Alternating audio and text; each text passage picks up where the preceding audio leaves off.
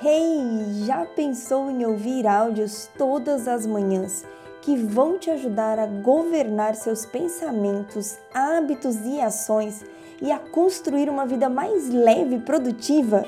Seja bem-vindo às Manhãs com Paula Tomelli. Eu sou a Paula e aqui eu compartilho com você áudios diários sobre neurociência e princípios bíblicos para despertar a sua mente para uma vida de plenitude, preparado para construir a vida que você sempre sonhou? Olá, muito bom dia! Vamos conversar mais um pouco sobre os nossos hábitos. Você sabe quanto tempo é necessário para instalar um novo hábito? Por muito tempo se pensou que esse prazo era de 21 dias. Eu até tenho um detox de hábitos de 21 dias. Mas o que acontece é que nesses primeiros 21 dias, a neurociência comprovou que um hábito antigo é enfraquecido, mas não necessariamente você consegue já instalar um hábito novo. Um estudo na College London University identificou que a média de tempo, o período médio para você instalar um novo hábito é de 66 dias. Então é praticamente né, um pouco mais do que três vezes o período de 21 dias que a gente imaginava.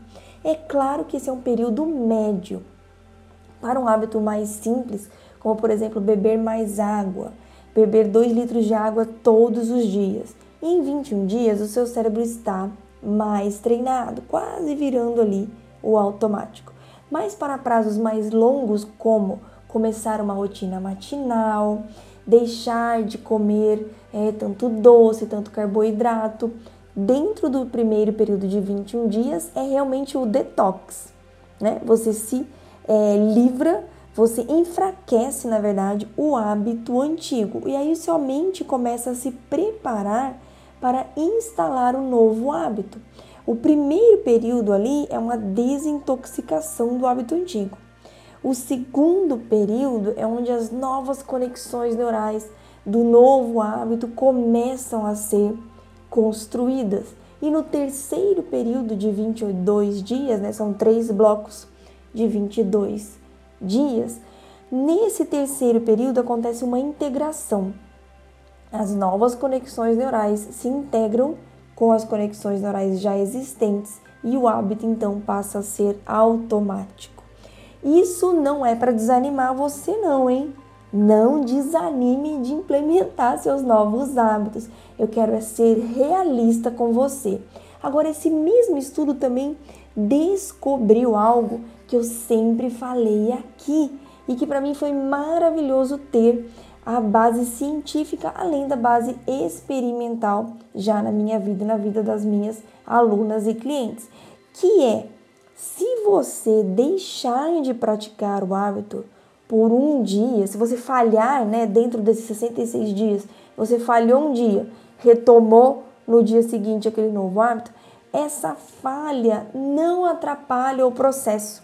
É claro que nós estamos falando aqui de você falhar um ou dois dias, né? Nós estamos falando de dos 21 você ficar 10 sem fazer. Aí não vale, né, gente? Temos que ser sinceros conosco mesmo.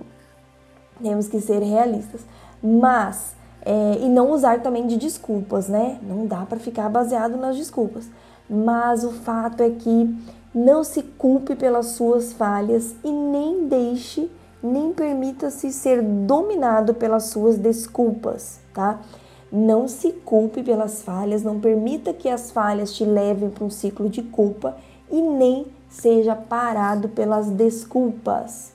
Você vai ver que pode até levar um pouco mais de dias, né? Você vai levar aqui talvez três vezes mais tempo, mas é três vezes, gente, para o hábito estar automático.